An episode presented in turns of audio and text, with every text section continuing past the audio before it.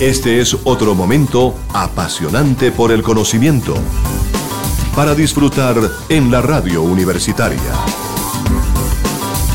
Unipiloto, la radio de la Universidad Piloto de Colombia.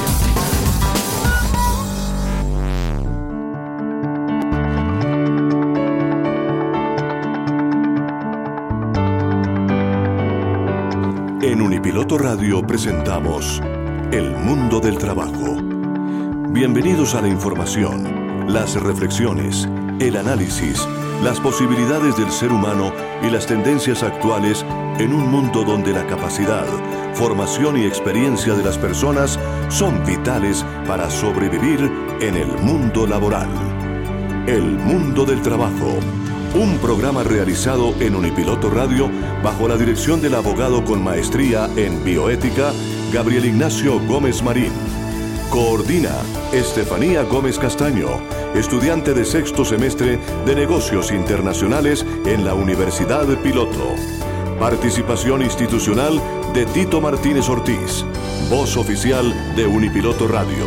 Con ustedes, nuestro equipo de trabajo.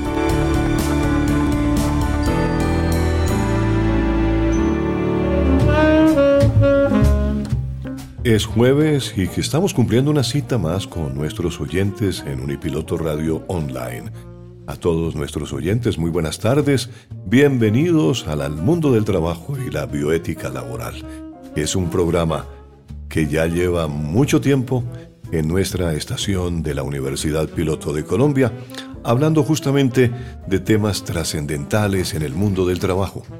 Y hoy no es para menos que tenemos un invitado muy especial y que vamos a dialogar con él acerca de lo que implica ser sindicalista, lo que implica el sindicalismo en Colombia, cómo está el sindicalismo, cómo vamos en libertad sindical y la negociación colectiva. En fin, es un tema que da para mucho y no voy a demorarme mucho también en la introducción, porque se trata de un personaje que ya lo habíamos entrevistado aquí en alguna oportunidad.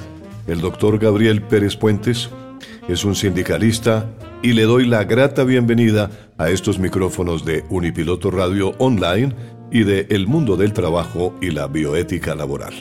Doctor eh, Gabriel, muy buenas tardes, bienvenido. Mm, buenas tardes, eh, Tito, doctor Tito Martínez.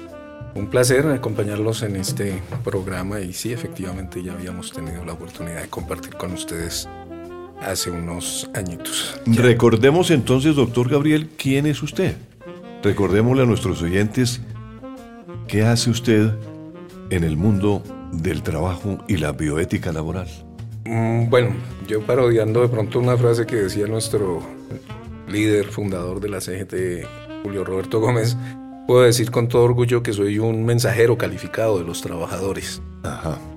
He tenido la oportunidad de participar de la consolidación del crecimiento de la Confederación General del Trabajo en el departamento de organización, eh, que tuve la oportunidad de ser trabajador de una empresa, de, ser, de intentar hacer sindicalismo y bueno, estamos aquí acompañando a los trabajadores colombianos en sus luchas desde hace 35 años.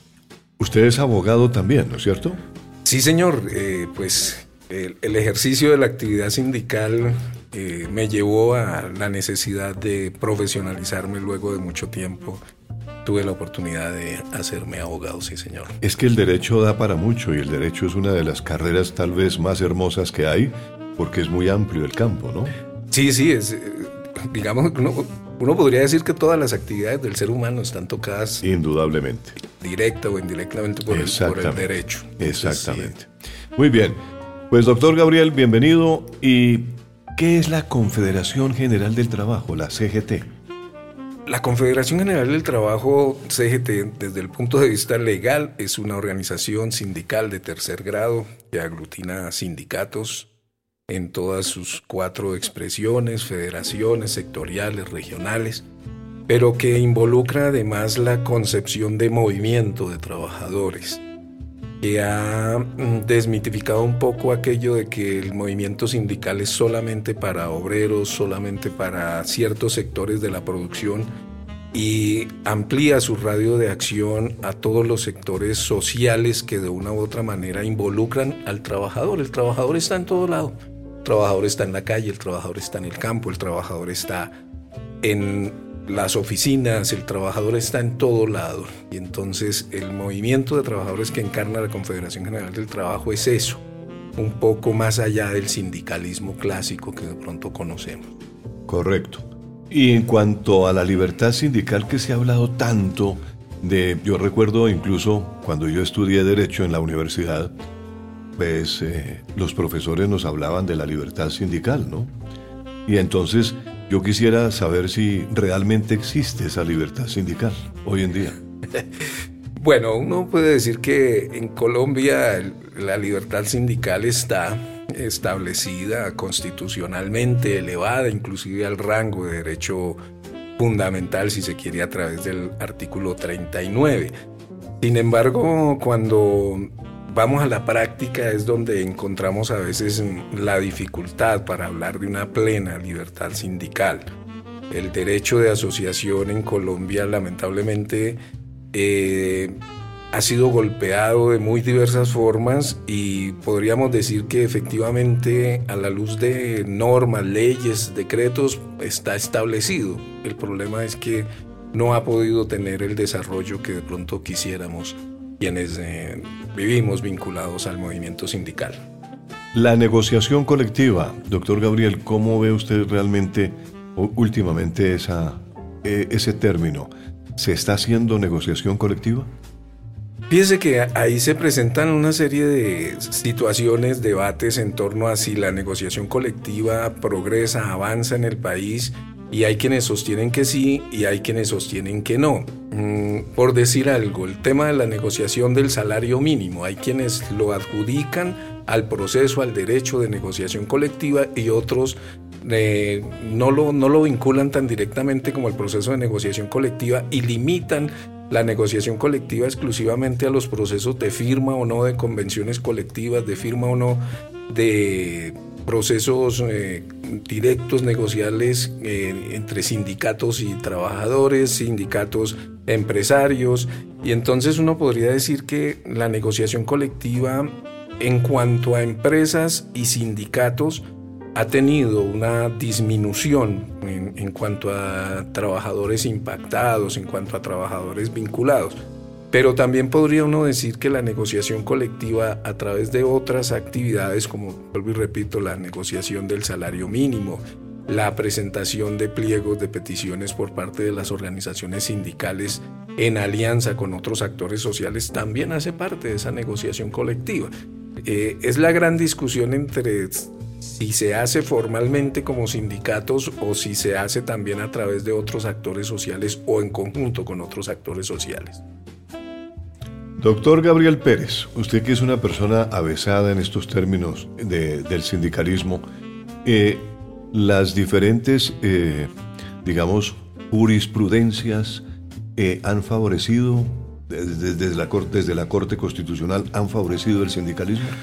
Sí, yo creo, yo sí soy un convencido que uno de los grandes aportes de la Constitución de 1991, que, cuál fue la creación de la Corte Constitucional, ha permitido que el movimiento sindical avance en, las, mm, en los mm, pronunciamientos de la Corte Constitucional, particularmente en relación con temas de constitucionalidad y con temas de tutela, el espacio que se le ha dado al movimiento sindical ha sido sumamente importante, se le ha dado mucha vitalidad a través de muchos fallos de la Corte Constitucional y, yo creo que eso es una cosa que tenemos que anotarla y agradecerla, ¿por qué no?, de la Constitución de 1991.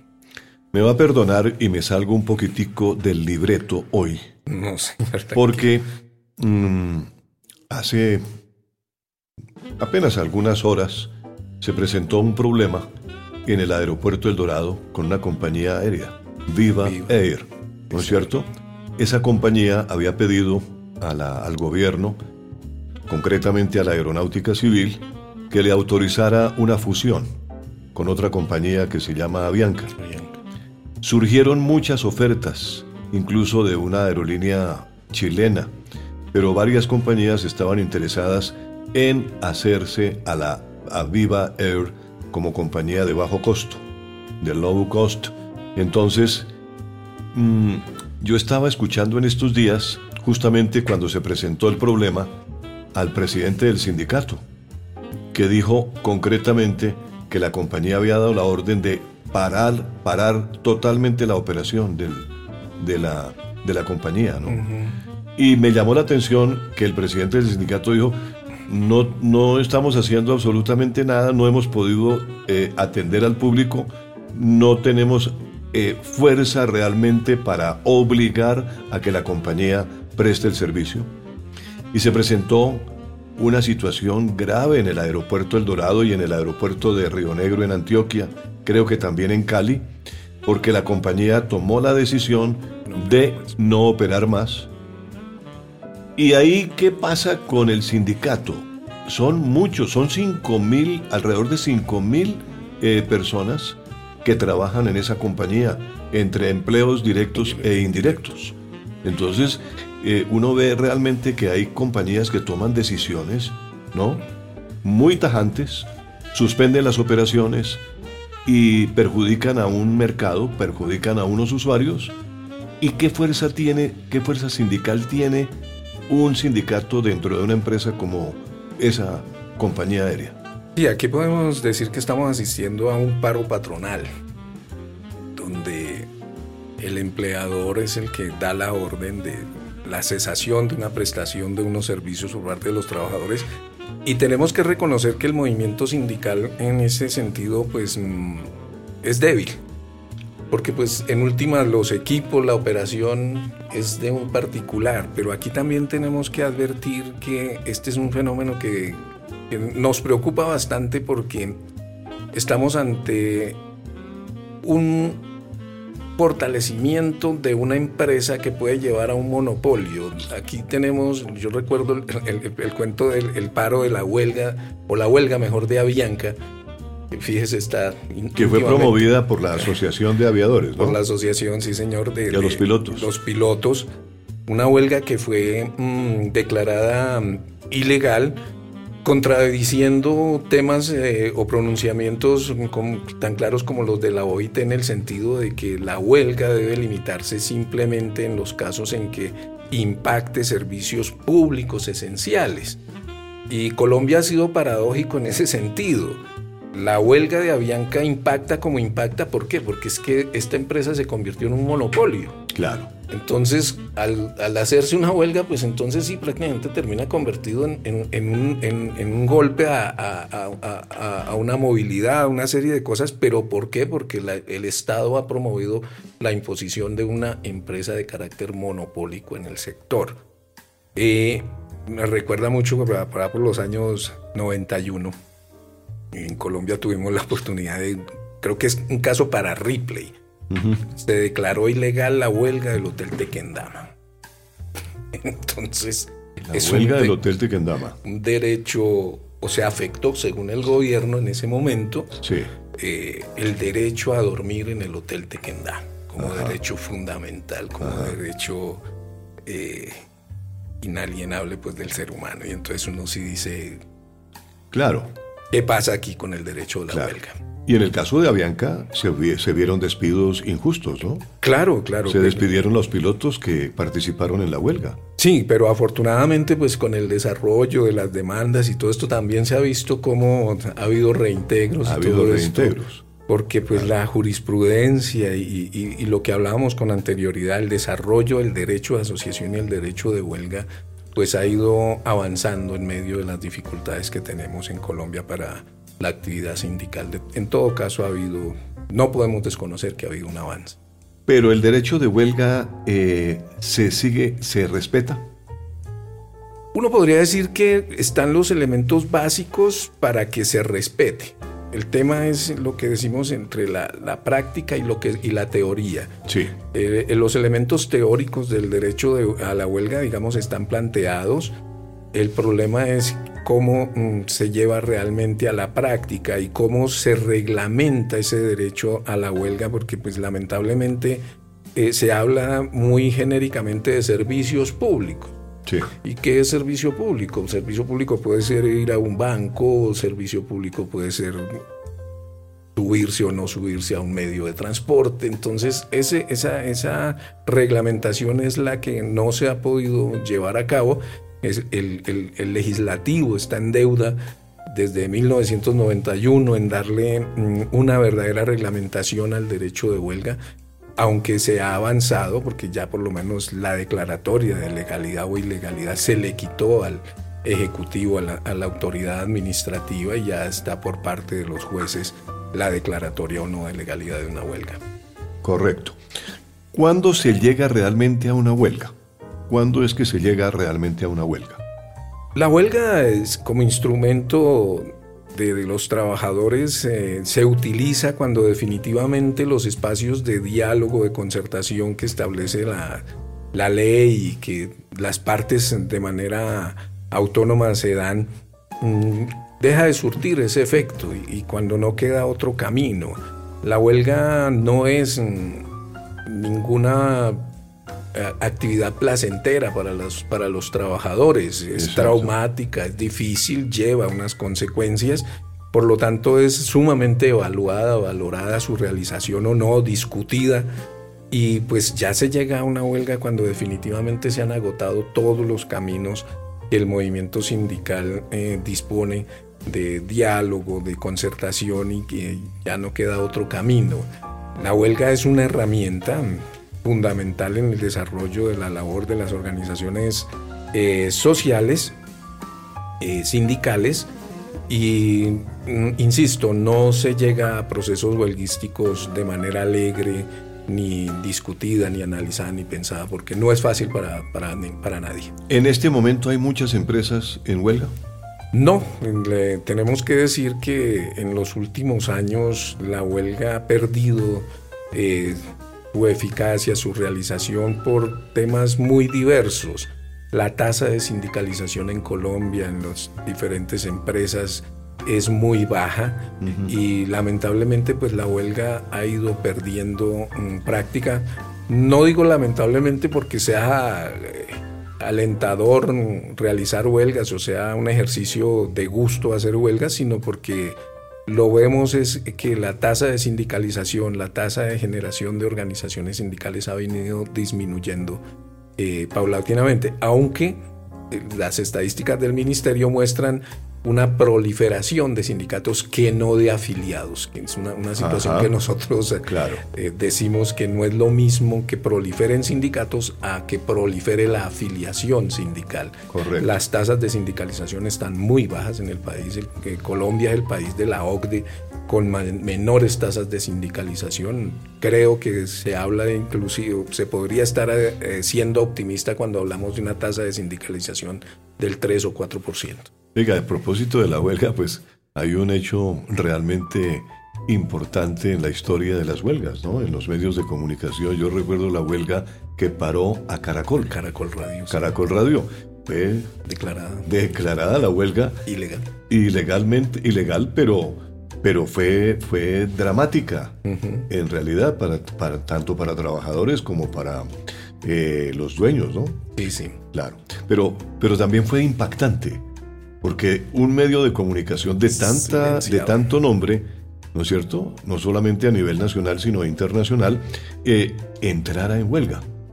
En estos días, justamente, también escuché que Radio Francia Internacional de en París estaba en huelga. en huelga. Entonces yo digo, y, y, allá paran, ¿no? Paran absolutamente uno, dos o tres días. Y dicen, no hay noticias, no hay emisión, no hay absolutamente nada. ¿No? Sí, eso es, un poco la cultura de la, de la, sindicalización o el entendimiento que se tiene del derecho de asociación. Es que, digamos, en los países desarrollados eh, se entiende el derecho de asociación, el derecho de sindicalización como eso, como un derecho, y la gente no le ve tanto problema a afiliarse a una organización sindical, a ser parte de una organización sindical.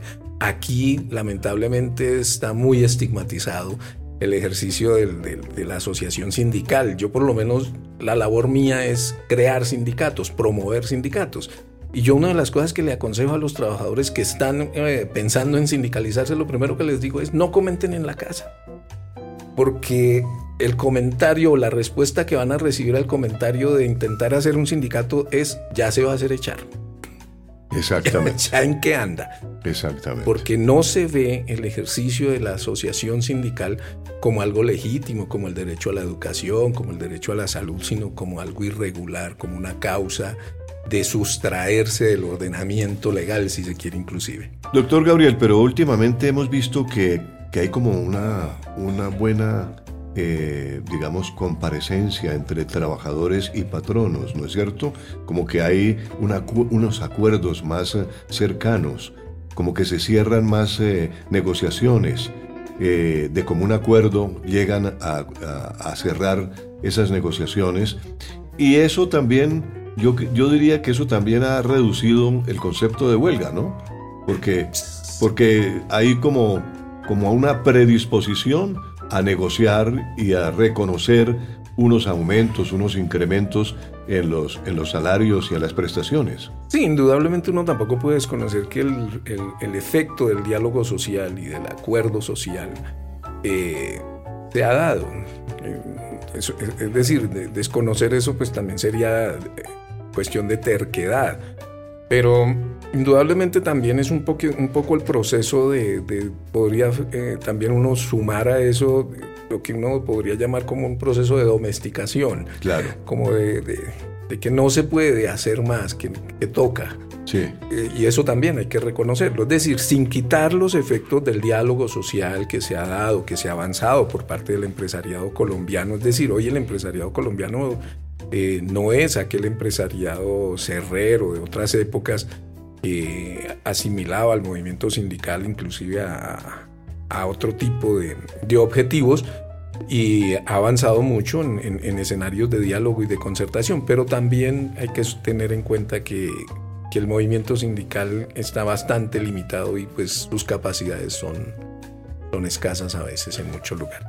Estamos con el doctor Gabriel Pérez, que es uno de los grandes sindicalistas que tiene este país y es una persona que conoce el tema aquí en el mundo del trabajo y la bioética laboral.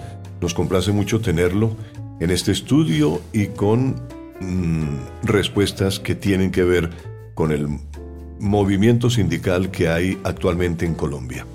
Doctor Gabriel, ¿qué es la intermediación o tercerización laboral? ¿Es ilegal desde todo punto de vista la intermediación o tercerización? Bueno, uno en esto eh, no se puede mover en valores absolutos. La intermediación laboral en determinados momentos cumple unas funciones importantes, la tercerización también. Eh, en, esto tenemos que intentar eh, abrir un poco la discusión porque pues los objetos sociales de las empresas a veces limitan ciertas actividades, la especialización del mundo del trabajo también eh, va generando mm, eh, posibilidades de vincular o no directamente por parte de un empleador. Yo recuerdo mucho los temas del, supongamos, el tema de la vigilancia. Eh, la vigilancia era asumida en muchas empresas por la persona de confianza, del dueño y todo esto, pero la vigilancia se fue especializando y entonces hoy una empresa no puede tener un vigilante que no tenga unas características, que no responda a una empresa debidamente certificada. Entonces, yo digo que, que, no la, tercerización o la, o la mm, intermediación no necesariamente eh, pasan por una legalidad o ilegalidad. Eh, la tercerización se hace nociva es cuando mm, se abusa de ella y encontramos fenómenos como laboratorios donde trabajadores supuestamente temporales llevan 17 años sirviendo a un laboratorio.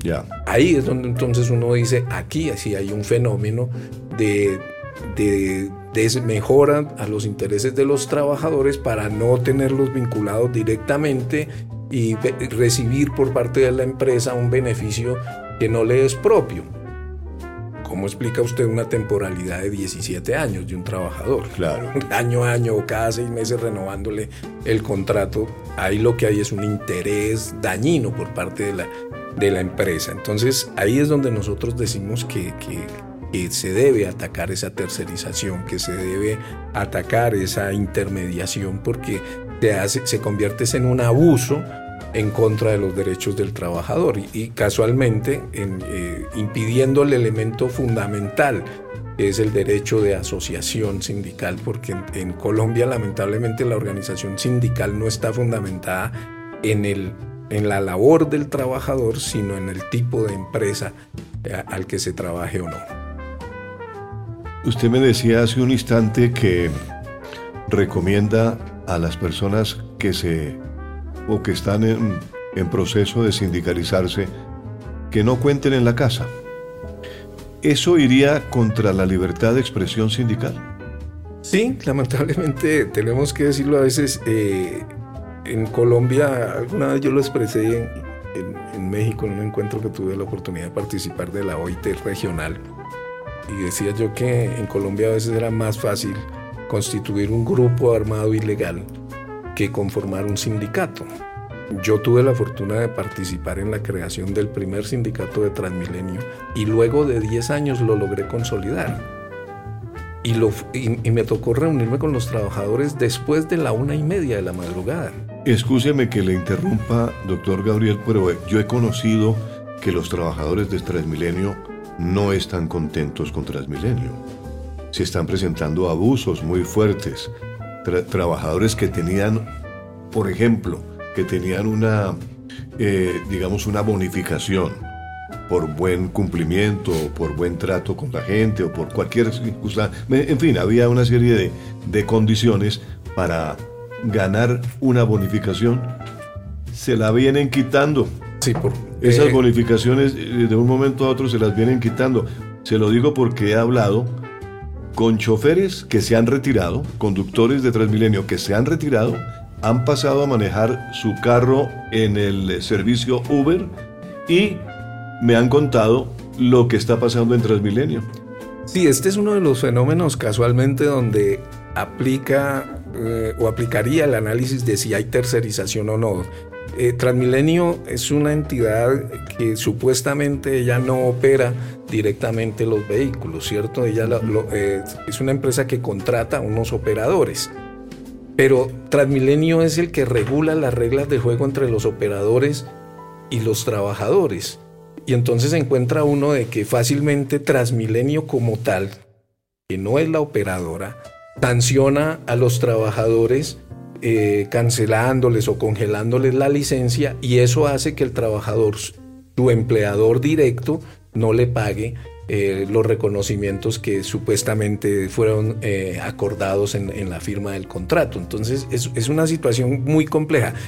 Aunque se ha avanzado, porque cuando nosotros iniciamos el trabajo en Transmilenio para organizar a los trabajadores, nos encontrábamos con un fenómeno mucho más perverso de tercerización y eran las famosas cooperativas de trabajo asociado, que eh, eran una perversión y que fueron utilizadas por Transmilenio y que fruto de las denuncias que se fueron haciendo y de la aplicación de normas, que Transmilenio como que se creía que, que no aplicaban las leyes en Colombia para ella, y normas laborales o del, sector transporte obligaban a que quien operaba el, transporte pues tenía que contratar directamente a los trabajadores. Eso fue los primeros logros que, que alcanzamos en Transmilenio como trabajadores y que luego de 10 años, fíjense que la organización sindical logra consolidarse luego de 10 años. Yo tuve cinco intentos de crear organización sindical en Transmilenio y me fracasaron porque me despedían a los trabajadores.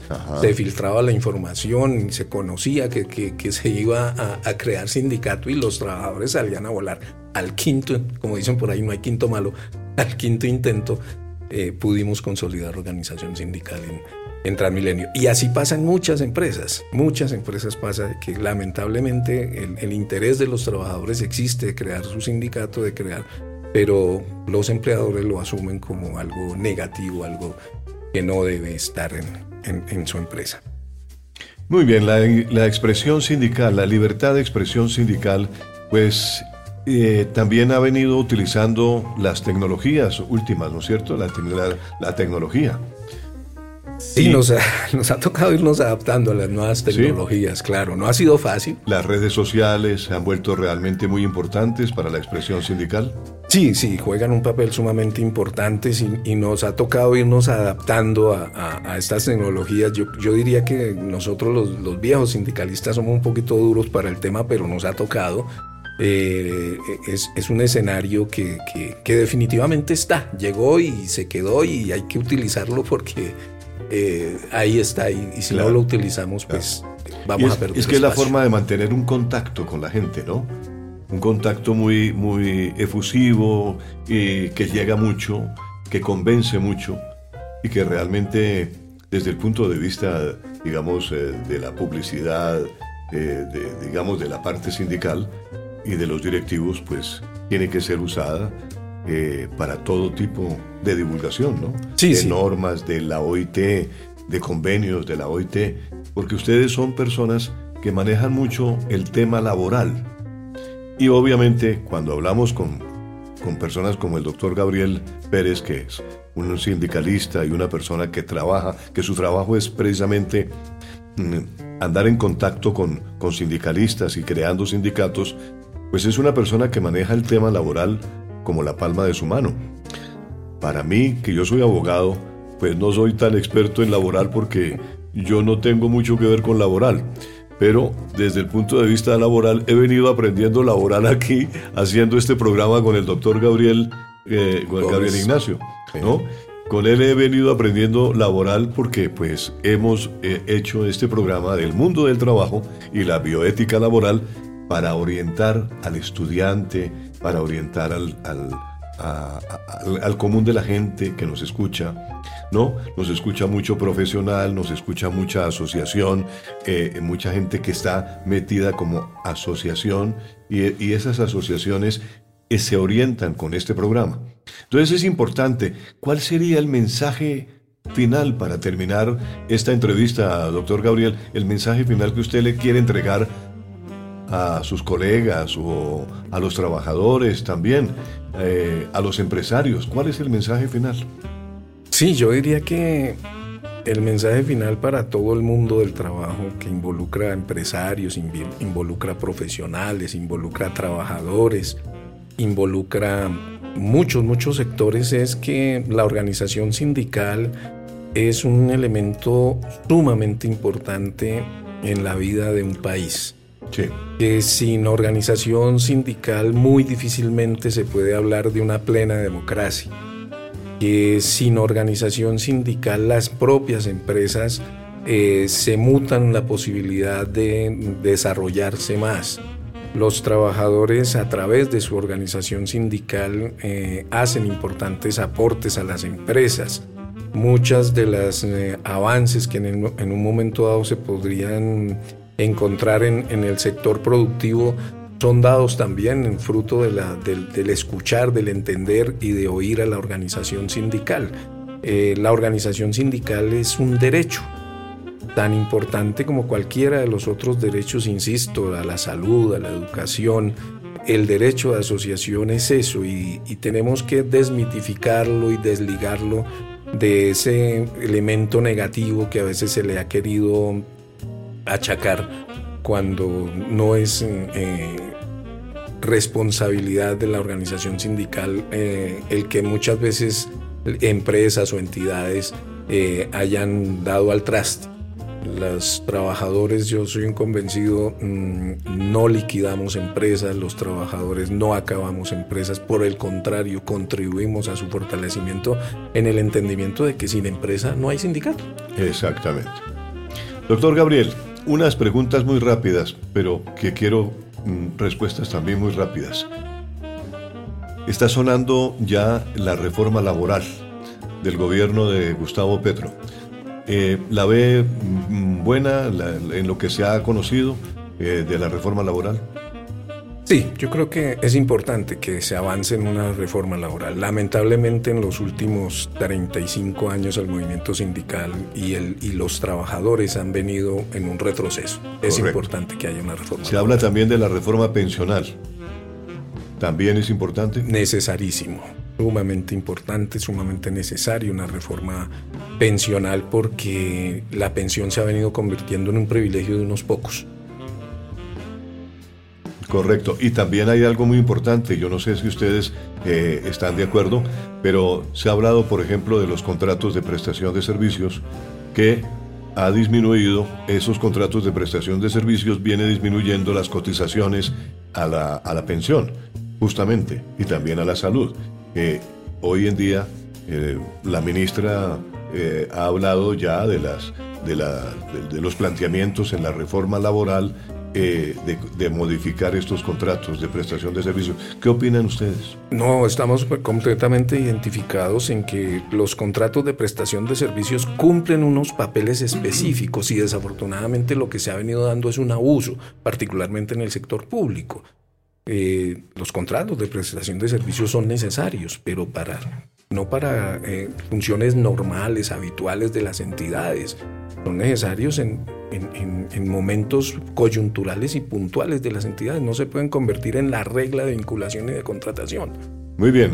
Hemos tenido aquí al doctor Gabriel Pérez, que ha sido uno de los grandes sindicalistas que ha tenido este país, y eh, le agradecemos mucho que nos haya dispensado y que nos haya visitado aquí en Unipiloto Radio y en la producción de este programa del mundo del trabajo y la bioética laboral. Sobra decir, doctor Gabriel, que estamos a la orden de ustedes cuando quieran hablar, cuando quieran difundir algo del sindicalismo, con el mayor gusto estamos aquí abiertos, abiertos totalmente a difundirlo, porque nos parece que el mundo del trabajo y la bioética laboral es el programa que ha tenido realmente una fuente de información desde el punto de vista eh, institucional muy claro y lo hemos hecho ya con el Ministerio del Trabajo, con el apoyo de los inspectores del trabajo, con el apoyo de la, de, la, ministra, de la ministra hoy en día, de los ministros que han pasado por el ministerio, con la dirección del doctor Gabriel Ignacio Gómez Marín, que ha sido una persona muy versada en el tema laboral. Entonces aquí estamos prestos a prestar, a, darles a ustedes toda clase de divulgación desde el punto de vista del sindicalismo.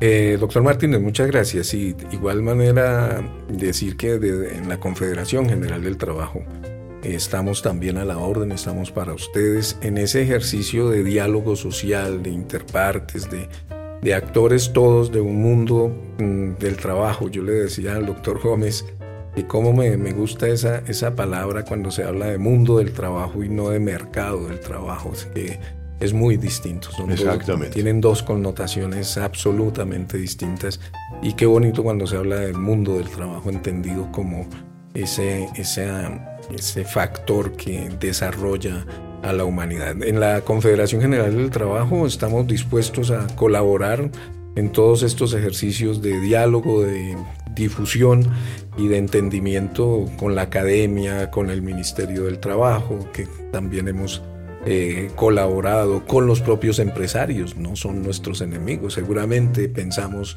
y vemos las cosas de una forma distinta, pero nunca viéndonos como enemigos, ni mucho menos. Muchísimas gracias, doctor Gabriel eh, Pérez, que nos visita hoy aquí en el mundo del trabajo.